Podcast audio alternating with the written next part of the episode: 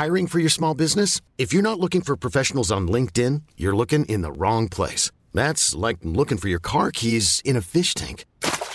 LinkedIn helps you hire professionals you can't find anywhere else, even those who aren't actively searching for a new job but might be open to the perfect role. In a given month, over 70% of LinkedIn users don't even visit other leading job sites. So start looking in the right place. With LinkedIn, you can hire professionals like a professional. Post your free job on linkedin.com slash achieve today. Porque el mundo actual no se entendería sin la economía y los negocios. Acompaña a Mario Maldonado, el columnista de negocios más joven y objetivo del periodismo financiero, en su programa Bitácora de Negocios.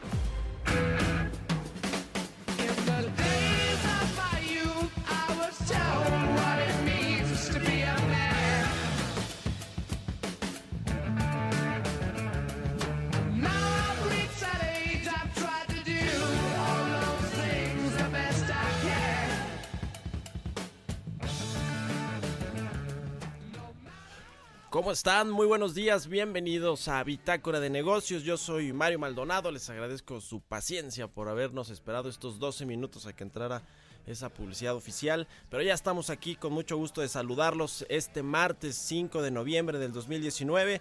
Iniciamos la semana ahora con esta canción de Led Zeppelin que se llama Good Times, Bad Times.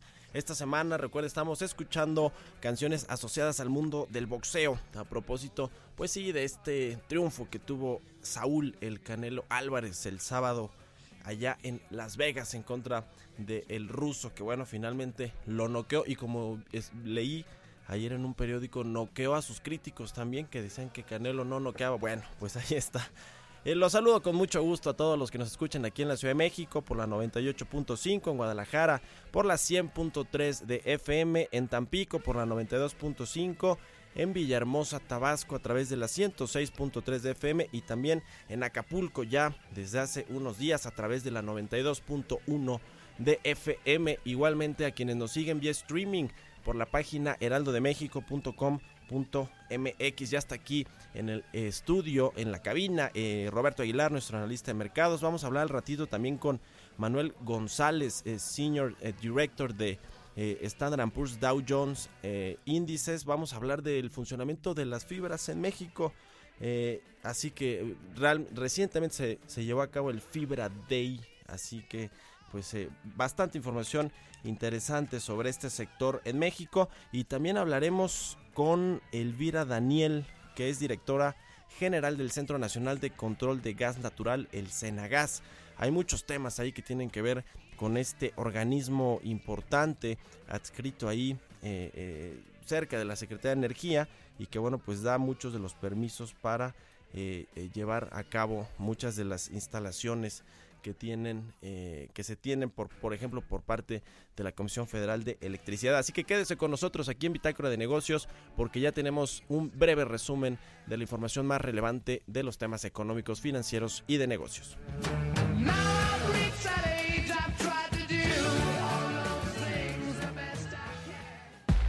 El resumen la calificadora HR Ratings destacó que la deuda neta de petróleos mexicanos tuvo una reducción de 5.61% durante el tercer trimestre de 2019, lo que permitirá tener mejores resultados operativos a finales del año y el primer semestre de 2020. El Servicio de Administración Tributaria informó que en lo que va del año ha sido decomisada mercancía de diversos productos ilegales, lo que representa un valor de 78 millones de pesos. Ernesto Acevedo, subsecretario de Industria, Comercio y Competitividad de la Secretaría de Economía, dijo que el decreto que mantendrá los aranceles para las industrias textil y confección ya está listo y en espera de que se publique en el diario oficial de la Federación. De acuerdo a una encuesta realizada por el Banco de Inversión Suizo en medio del conflicto comercial entre Estados Unidos y China, los inversionistas mexicanos ven un lado positivo. De hecho, 50% espera realizar inversiones en los próximos 12 meses. Ante la baja en la tasa de interés del Banco de México, Santander prevé que el mercado hipotecario en nuestro país mantendrá una línea creciente moderada y ese ritmo no se va a modificar en los próximos años. El director ejecutivo de banca particulares de la institución financiera, Antonio Artigues, comentó que su perspectiva es que el Banjico seguirá bajando la tasa de referencia. La Coparmex hizo un llamado al Senado para integrar una nueva terna a la Comisión Nacional de Derechos Humanos. El Senado presentó la terna integrada por Arturo de Jesús Peinberg, María del Rosario Piedra y José de Jesús Orozco Enríquez para sustituir a Luis Raúl González Pérez. Luego de dos rondas de votación, ninguno alcanzó la mayoría calificada, así que este martes 5 el Senado volverá a poner a votación esta terna. Bitácora de negocios. Mercados bursátiles.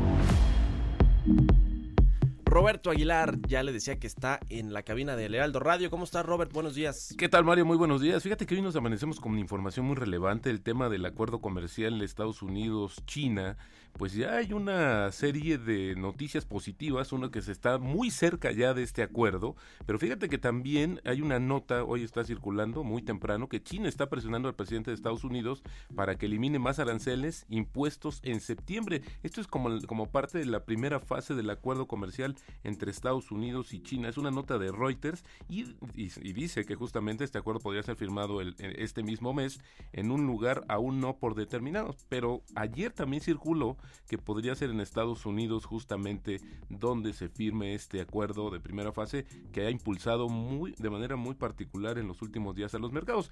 Por el otro lado, la OPEP acaba de dar justamente a conocer su expectativa eh, que tiene su panorama mundial el petróleo 2019, pero fíjate que es importante porque la OPEP dice que va a aportar una cantidad de creciente de crudo en los próximos cinco años ante una mayor producción de eh, pues el, el exquisito eh, eh, estadounidense, es decir, este, el Shell Gas, y de la oferta de otros exportadores. Esto pese al creciente apetito por energía generado justamente por la expansión económica mundial, que bueno, pues como sabemos está un poco en duda también. Se espera que la producción de crudo y otros líquidos de la OPEP disminuya a 32.8 millones de barriles por día para 2024.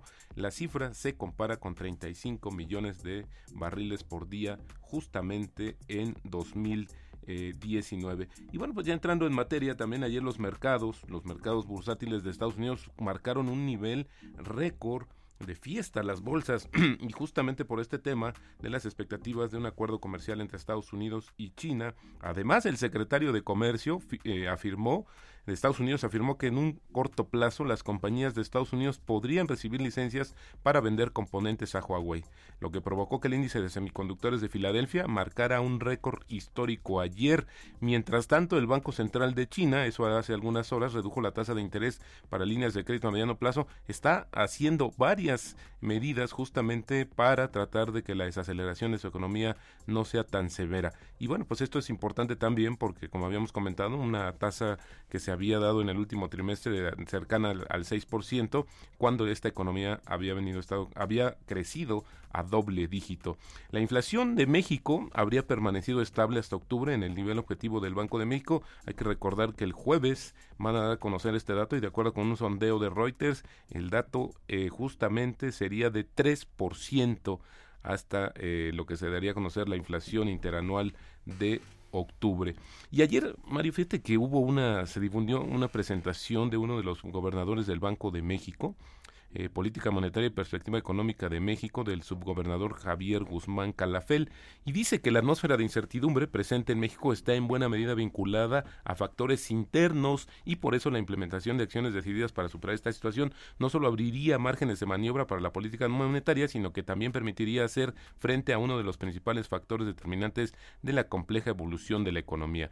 Pareciera que da una receta ahí el Banco de México y reconoce, a mí se me hizo muy eh, importante que reconociera pues justamente este tema de la incertidumbre de que tanto hemos hablado el día eh, desde hace varios días y que bueno es un tema permanentemente a raíz de la llegada de este gobierno y esto se podría reflejar también en el dato que se dio a conocer de las ventas de autos nuevos, que superaron un millón de unidades en octubre. Pero este volumen desplazado ya acumuló 29 meses consecutivos de caída. Y bueno, pues la AMDA explica que todavía es muy complicado lo que resta del año y podríamos estar cerrando justamente 2019 con una baja de 9%. Y sumaría también que ayer se dio a conocer que Uber registró pérdidas por 1.160 millones de dólares, que esto es 18 18% más que en el mismo periodo del año anterior y bueno, pues está dejando mucho de esta situación, está dejando muchas dudas sobre eh, la factibilidad del modelo de negocio. Mira, nada más ponerte un ejemplo, Mario, cuando la compañía llegó a la bolsa de valores, debutó,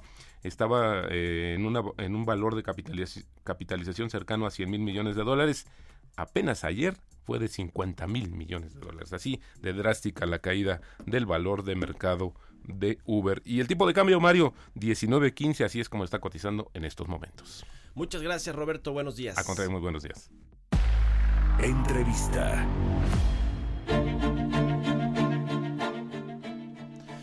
Bueno, vamos a platicar ahora con Ernesto Ofarril Santoscoy, él es presidente de Grupo Bursa Métrica, a quien ya tenemos en la línea telefónica. ¿Cómo estás, Ernesto? Muy buenos días. Muy buenos días, Mario. Ernesto, buenos días a, todos. A ver, el tema de el uso de estos recursos del Fondo de Estabilización de Ingresos Presupuestarios que ya ha generado pues muchas críticas por parte de analistas sobre si se está utilizando el guardadito que eh, le llaman digamos a este eh, a estos fondos para eh, pues eh, tratar de paliar la situación económica que en la que estamos, pero no estamos finalmente en una crisis, sino en un estancamiento económico y hay quien a quienes les preocupa que se usen estos recursos del el FEIP para eh, pues paliar, para tratar de incentivar o acelerar la actividad económica. Eh, se nos cortó la llamada con Ernesto Farri, pero lo vamos a tener ya en unos momentitos más. Pero le decía, este, este tema que eh, pues ha dividido opiniones entre los analistas económicos y financieros, eh, le decía con respecto a utilizar estos más de 300 mil millones de pesos que están en el Fondo de Estabilización de Ingresos Presupuestarios, que es para eso, para tratar de estabilizar los ingresos cuando viene una crisis, cuando viene una crisis, por ejemplo, de los precios del petróleo. ya lo tenemos. Ernesto, te pregunto de este tema de usar los fondos del el FEIP para tratar de estabilizar o de apuntalar un poco la actividad económica en México, a pesar de que no estamos en crisis y ha habido críticas de, analistas al respecto. Sí, bueno, pues el, objetivo de estos fondos es que cuando por alguna circunstancia se te caen los ingresos, como puede ser, por ejemplo, una caída en los precios del petróleo, como bien apuntas, pues puedes usar de esta reserva, lo cual pues es algo, me parece que pues se ha, ido construyendo poco a poco, se ha ido conformando estos fondos, eh, porque son dos, ¿no? Uno es para los ingresos presupuestarios del Estado mexicano y otro fondo es para los gobiernos de los estados, que también se les da una participación de estos ingresos, ¿no? Eh, en el pasado, hace más o menos año y medio, llegaron a valer 288 mil millones de pesos. Al arranque de esta administración, pues este monto valía alrededor de 260 mil millones de pesos. Sí, sí. Es probable, porque ya tenemos evidencia de una caída en los ingresos, tanto de IVA como de ISR, eh, pues que se tengan que utilizar alrededor de 150 mil millones de pesos este ejercicio. ¿no? Eh, y entonces eh, pues viene la pregunta, bueno, y para el 2020, ¿cuánto se va a tener que usar? ¿no? Sí, sí, sí. Y pues lo que se ve probable es que, pues dado que la economía difícilmente va a crecer, como dice el paquete económico, 2%, eh, es digamos el, la media del rango que se está asumiendo en el paquete 2020 de un crecimiento entre el 1,5 al 2,5%. Uh 2% se ve muy, muy difícil. Solo algún milagro podría hacer que, que la economía crezca a ese ritmo. Sí. y, más bien, sí. Sí, Ernesto, ¿a qué se refiere el secretario de Hacienda, Arturo Herrera, cuando habla de crear un fondo contracíclico eh, a partir del próximo año para eh, utilizarlo justamente en estos periodos de estancamiento o depresión económica? Sí. Hace algunos meses, en este mismo ejercicio, se estaba pensando en para poderlo usar como un fondo contracíclico. Y ahora se está diciendo, bueno, pues es necesario que la economía cuente con ese fondo contracíclico.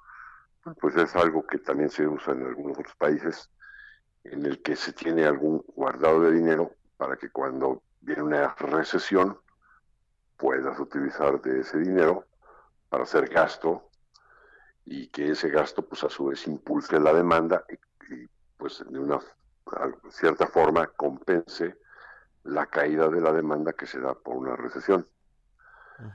Eh, sí, sí creo que es necesario que México cuente con mecanismos contracíclicos, no, no nada más que se incremente el déficit fiscal, que es pues eh, muy burdo, ¿no? Es, ah, si viene una recesión, pues ponte a gastar más con deuda, Sí.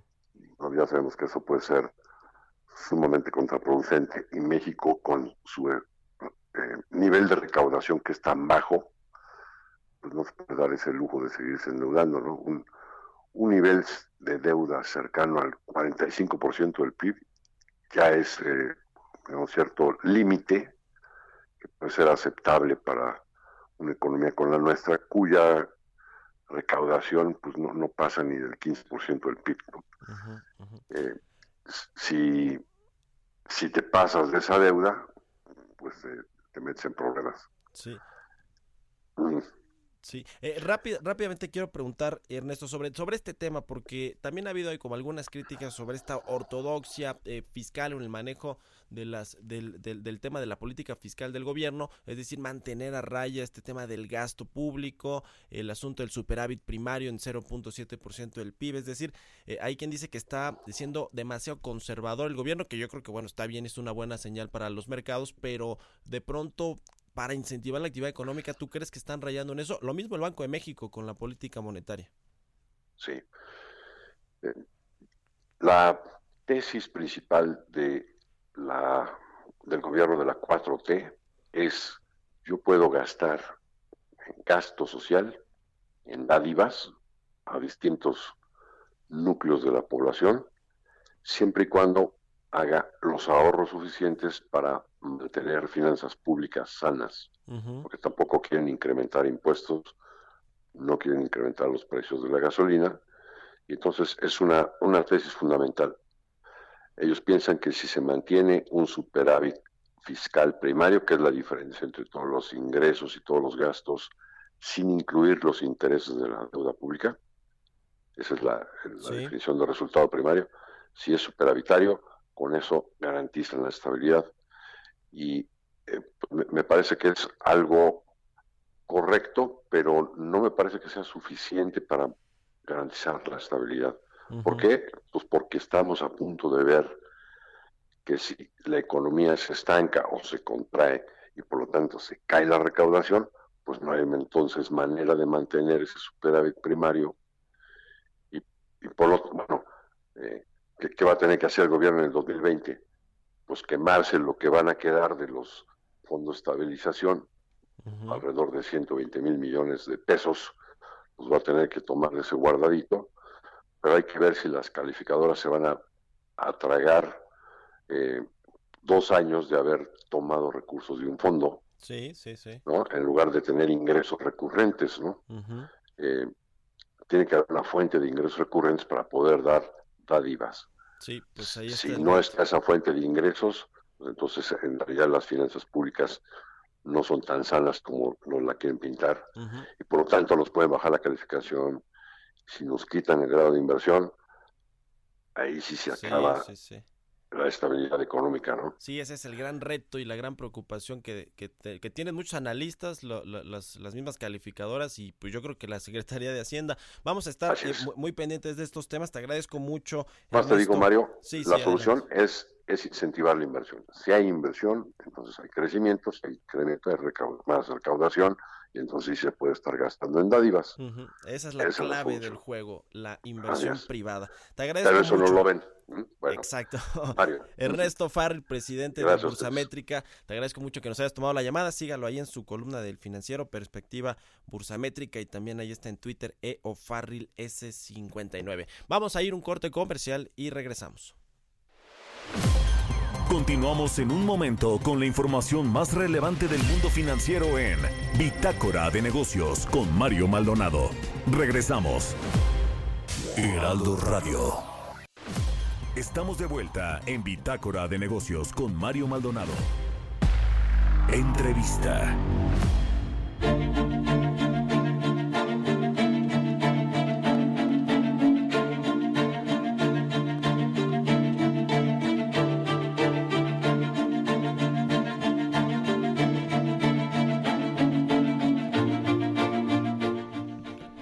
Ya estamos de regreso en Bitácora de Negocios y vamos a platicar ahora con Manuel González, él es Senior Director de Standard Poor's Dow Jones Índices, a quien me gusta, a quien me eh, saludo con mucho gusto en la línea telefónica. ¿Cómo estás Manuel? Muy buenos días, gracias por tomarnos la llamada. ¿Qué tal, Mario? Buenos días. Un placer estar aquí contigo y con tu auditorio. Oye, Manuel, pues queremos conversar contigo sobre el tema de las fibras de estos fideicomisos de inversión en eh, eh, inmobiliaria, inversión en bienes raíces. Y, sobre todo a propósito de que la semana pasada, el martes, se llevó a cabo este Fibra Day, un evento donde pues 14 eh, de los 15 fideicomisos públicos que están en este sector y que están ahí integrados en la AMEFibra, la, la organización que agrupa a todas estas empresas, eh, pues hablaron ahí de, temas eh, interesantes. Tú estuviste ahí, cuéntanos un poquito de eh, cómo está el sector actualmente, porque pues es un sector para México relativamente reciente, es decir, no, no, no tiene toda la vida aquí y, bueno, pues ha tenido sus altas y bajas. Danos un panorama general, Manuel, del sector y de lo que sucedió en este evento de, de la semana pasada. Claro, mira, eh, esta es la primera ocasión que la MEFIBRA hace este, este evento donde invitó a inversionistas y obviamente a los propios miembros de la MEFIBRAS y a otros terceros a exponer y platicar sobre los retos y oportunidades de las fibras que, hay en México, ¿no? Realmente fue un evento bastante bien organizado y en ella tuvimos la oportunidad, yo tuve la oportunidad de participar en un panel precisamente sobre sustentabilidad, sobre los aspectos de ESG o de ASG, por sus siglas en español, donde básicamente discutíamos las áreas de oportunidad que tienen las fibras en, estos aspectos de sustentabilidad, ¿no? Y de verdad que felicito a la MEFibra por, por este evento, ¿no? Los fideicomisos de infraestructura y bienes raíces, que bueno, hay de todo tipo, industriales, comerciales, hoteleros eh, y demás. Eh, sin embargo, eh, también, Manuel, hay algunos temas a ellos. Estuvo ahí uno de los inversionistas más importantes, de los gurús financieros, perdón, del sector inmobiliario, Sam Sell, quien dio ahí una plática y, e hizo incluso algunas críticas sobre el modelo de negocio, de la transparencia, el tema del gobierno corporativo, de las fibras y demás. En este, en este asunto hay creo que mucho camino por, por andar todavía, ¿no? Para, eh, eh, digamos, eh, transparentar más este, este negocio y que en esa misma medida pues sea un negocio que pueda crecer más y abarcar otros sectores que quizá todavía no está, ¿no? Hay, hay algunas fibras ahí muy muy sui generis también que están en muchos eh, en muchas industrias en muchos sectores pero en este tema de la transparencia del gobierno corporativo de los eh, probables conflictos de intereses tú cómo lo ves como analista de este sector Mira, definitivamente las, las, fibras tienen un área de oportunidad muy importante en temas de, de, precisamente de gobierno corporativo. Y cuando hablamos de gobierno corporativo, uno de los pilares es la transparencia. La transparencia de cómo divulgan al público, al público inversionista, sus actividades relacionadas a esta parte, ¿no? Uno, te, voy a mencionar algunos por, por eh, como darte un ejemplo de lo que se, se ve. Eh, esto lo saco de un análisis que hizo una empresa que se llama SAM, que precisamente es la que genera los scores de sustentabilidad para S&P, Dow Jones Índices, y en ellas eh, manifiestan cómo hay áreas de oportunidad. Una de ellas es cómo administran, cómo manejan los intereses de los accionistas, principalmente de los minoritarios, cómo es que los toman en cuenta en las tomas de decisiones. Otro aspecto que también eh, se veía a través de estas eh, evaluaciones es cómo administran los incentivos de la alta gerencia para que estos cumplan con los mandatos del Consejo, ¿no? Eh, un tercer aspecto relevante es cómo identifican y dan a conocer los incentivos que promueven el crecimiento de la empresa en el largo plazo. Aquí estamos hablando de la estrategia de la empresa. Es importante para el inversionista conocer cómo, desde el punto de vista de la fibra de la empresa, cómo identifican cuáles son esos pilares que van a permitir el crecimiento de la misma en el largo plazo. Y por último, un aspecto que siempre causa mucha discusión es cómo administran la propia fibra. Hay dos tendencias, una llevarla internamente, otras eh, terciarizarla o, hacerlo mediante un tercero que les ayuda a la administración. Aquí es muy importante, aquí siempre hay una discusión de qué es mejor, si dejarlo internamente o externamente. Eh, eh, yo te diría aquí que cuando se lleve a través de un tercero, aquí lo más importante es que se divulguen ¿Cómo se cuidan los riesgos asociados de no tener la administración internamente? Estos son de los aspectos que de alguna manera se deben de transparentar, de divulgar, cómo estas empresas llevan a cabo este, este cuidado, ¿no?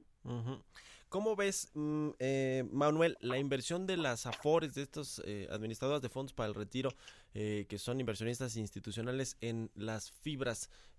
no sé, ha habido también ahí ciertas críticas de si deberían estar o no, o cuánto porcentaje poner, digo, hay reglas muy claras de, de, de, de, cómo funcionan las afores, pero ¿cómo ves este tema?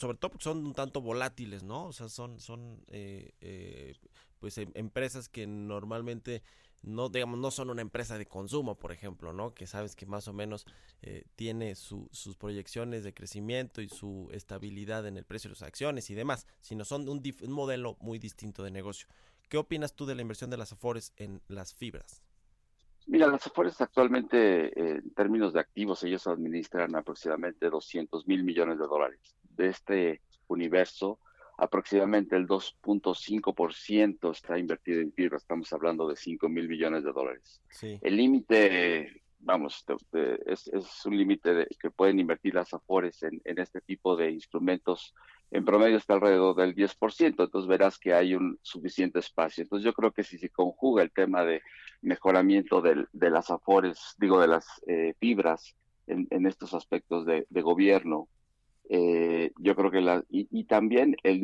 la cantidad, ¿no? Otro aspecto que es muy relevante para las, para las afores es el tamaño de las empresas y la liquidez de estas en el mercado, porque no es suficiente nada más comprarlas.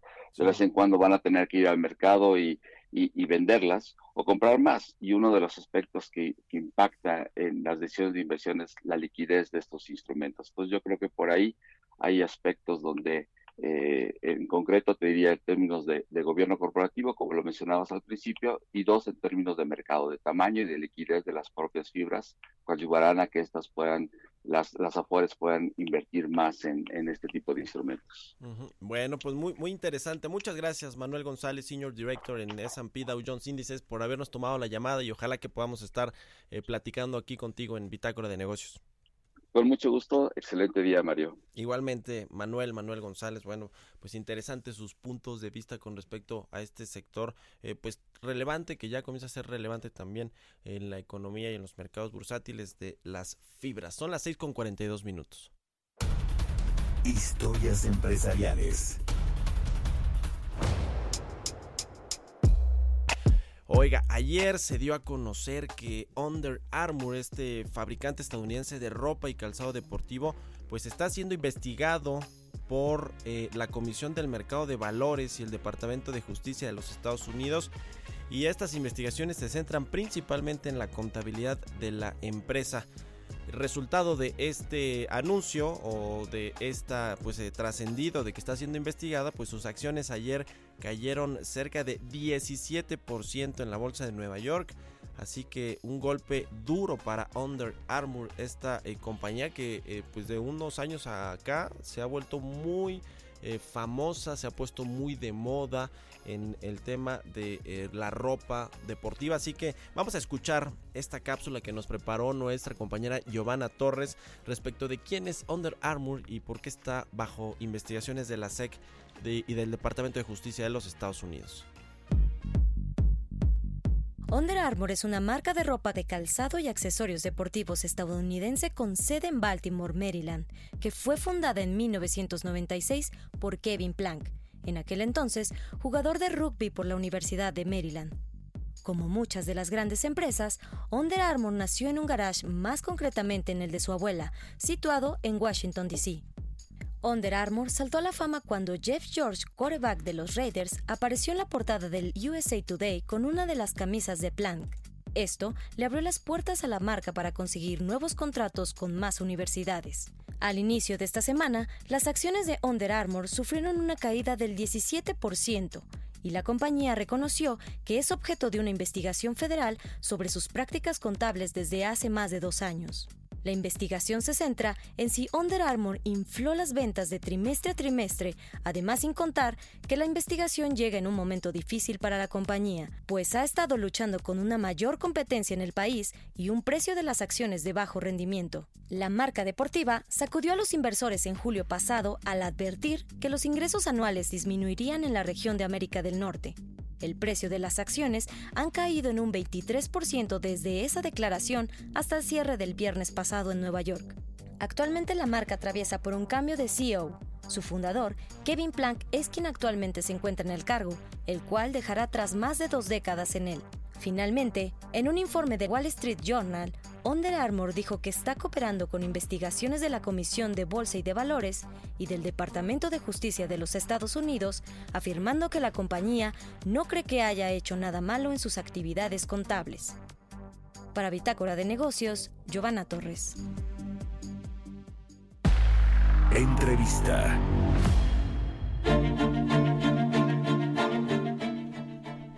Bueno, vamos a platicar ahora con Elvira Daniel. Ella es directora general del Centro Nacional de Control del Gas Natural, el Senagas. Le decía una entidad muy importante en todo lo que tiene que ver con el sector energético, particularmente obviamente en el tema del gas. Y me da mucho gusto saludarla en la línea telefónica. ¿Cómo estás, Elvira? Muy buenos días.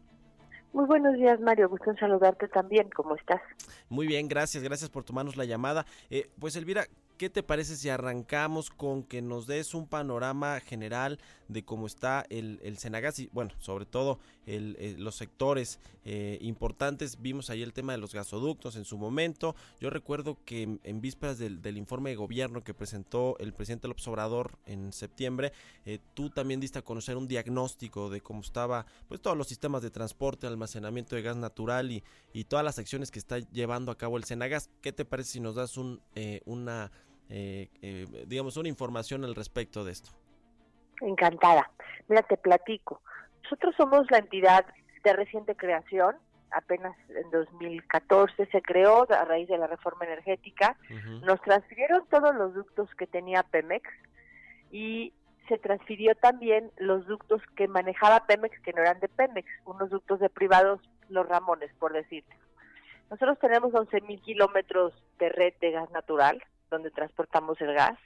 Y básicamente tenemos una red que no ha crecido desde, ¿qué te diré? Desde 2011, 2012, cuando terminaron los Ramones, y se crearon redes paralelas, todos estos ductos que el presidente negoció con el CEO Barlett, que son redes paralelas, que corren fuera del sistema. Entonces tenemos dos sistemas, el nuestro sobresaturado, con una utilización de más del 97% y el otro muy desocupado, que no está siendo utilizado al máximo. Entonces, lo que estamos proponiendo es la integración de los sistemas, integrar la gestión técnica. ¿Qué quiere decir esto? Que como hace el Senagas, que administra la capacidad de transporte del Estado y de algunos privados que conviven en el Estado, administra la capacidad de transporte de todos los ductos del país. De hecho, para eso se creó el Senagas Así operan todos los sistemas de transporte en Europa, por ejemplo. Entonces, esto no quiere decir de ninguna manera que afectamos los derechos que ya se tienen, cada quien se queda con las capacidades que tiene contratadas, las respetamos, eso es, respetamos los derechos adquiridos y tampoco tocamos ni su, ni su derecho de cobrar, ni su responsabilidad de transportar, es decir, no se afecta la propiedad de los ductos ni la capacidad que ya tienen otros pero se integra de verdad una red nacional. Eso es lo que estamos proponiendo y creemos que esto, la verdad es que es la solución definitiva para este problema que tenemos, porque dentro del sistema, Mario, hay mucho desabasto de gas natural. ¿Cómo, vas A, ¿Cómo vas a entregar gas natural si tienes un sistema saturado? Además, te doy otro dato bien interesante. El total del consumo de la industria nacional, se, consumen 8.350, 8.400 millones de pies cúbicos en todo en todos los dos sistemas, por decírtelo así. Del total de estos, solo mil millones son para la industria.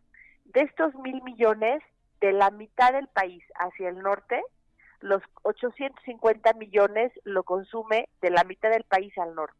O sea, el 85% del gas natural que consume la industria lo consume del centro al norte del país y solo el 15% en el sur sureste. Y bueno, claro que entonces no le estamos dando al sur, al sur sureste las condiciones para que crezca. tenemos un mandato del presidente para garantizar el suministro de gas natural en todo el país.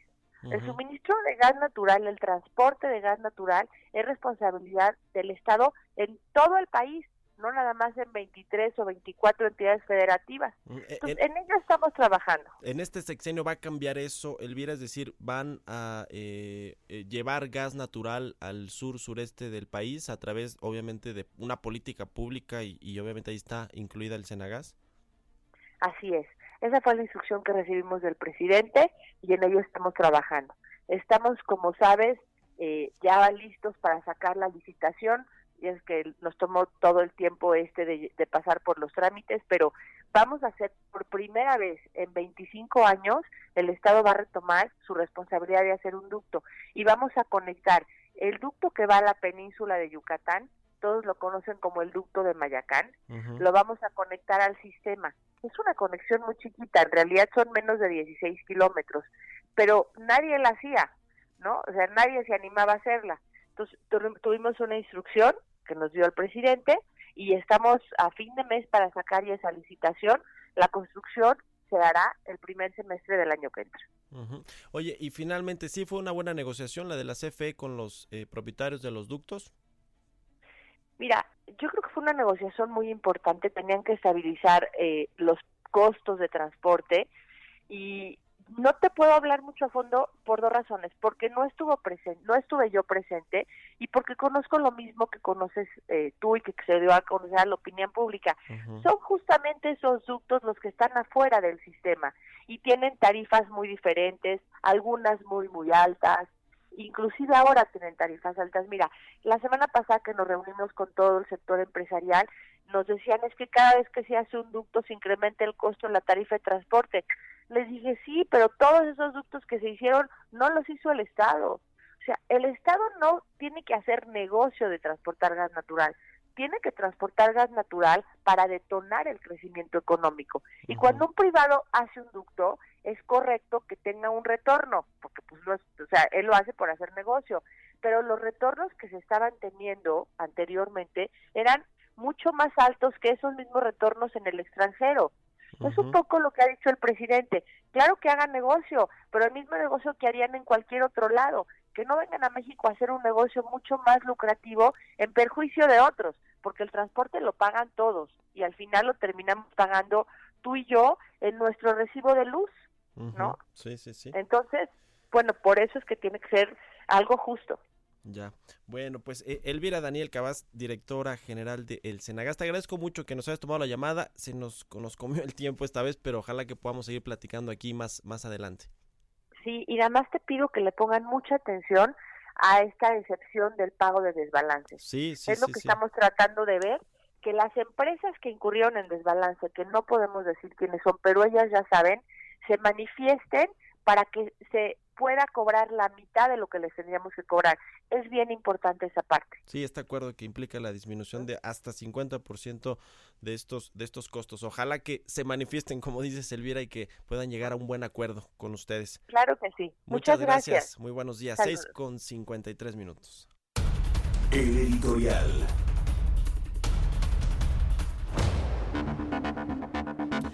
Oiga, pues este asunto del senador de Morena, Napoleón Gómez Urrutia, usted lo conoce muy bien, ex líder o líder todavía del sindicato minero que eh, presiona ahora con el tema del outsourcing y que, se equipare esta práctica eh, a un tema de delincuencia organizada, así como la defraudación fiscal que se aprobó con el tema de las factureras y demás.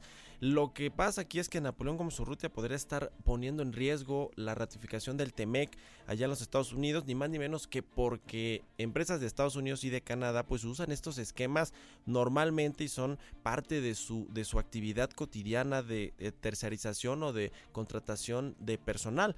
Es decir, no lo ven mal y Napoleón Gómez Urrutia que quiere aquí equiparar a cualquier empresa que use el outsourcing ya como un tema de delincuencia organizada pues está complicando el asunto. El problema es que dice el senador que no va a pasar por su comisión, la Comisión del Trabajo del Senado, un eh, acuerdo, una ratificación del TEMEC, si no se eh, cambian asuntos que tienen que ver con la subcontratación, con los salarios caídos y con un convenio de la OIT, el convenio 176 que es referente a la seguridad, la salud la salud y el higiene en donde cree en las minas y él es pues el líder minero así que está aprovechando su eh, puesto en la cámara de senadores para presionar al gobierno para chantajear al gobierno eh, con respecto a la ratificación del TEMEC. Así que un asunto delicado. Yo no creo que esté en el mejor ánimo del presidente López Obrador, ni del secretario de Hacienda, ni del canciller Marcelo Ebrard, lo que está haciendo el senador Napoleón Gómez Urrutia. 6 con 54 minutos.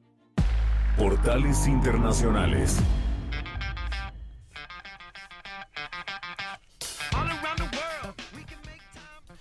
Jesús Espinosa como Flash se va a aventar dos notas de los portales internacionales. Vámonos rapidísimo, Mario. El tema es China y Estados Unidos. El Financial Times se publica esta mañana que los Estados Unidos considera bajar algunos aranceles a China. Wilbur Rose es optimista en las conversaciones comerciales entre los Estados Unidos y este país asiático y también habla sobre el tema de SoftBank que impone nuevos estándares a los fundadores de startups. El conglomerado japonés registra las estructuras compartidas de doble clase después de la debacle de WeWork. Bloomer.com también Xi Jinping se concentra en el acuerdo comercial de Trump, mientras que China actúa para estabilizar los mercados. China quiere que los Estados Unidos baje los aranceles sobre un acuerdo comercial de 360 mil millones. Xi Jinping promete compromiso con la orden comercial global a medida que se acerca el acuerdo con los Estados Unidos. Y para terminar, el economista.es también, eh, ahí está metido el gobierno francés a través del presidente Emmanuel Macron, que ha apuntado frente al mandatario chino Xi Jinping que espera que haya pronto un acuerdo que ponga fin a la guerra comercial entre estos países, China y Estados Unidos, Mario.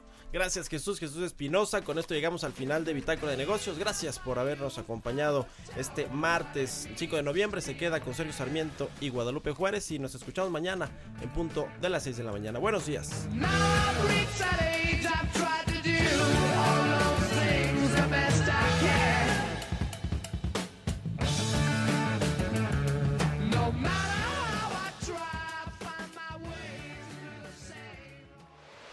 Esto fue Bitácora de Negocios con Mario Maldonado, donde la H suena y ahora también se escucha. Una estación de Heraldo Media Group.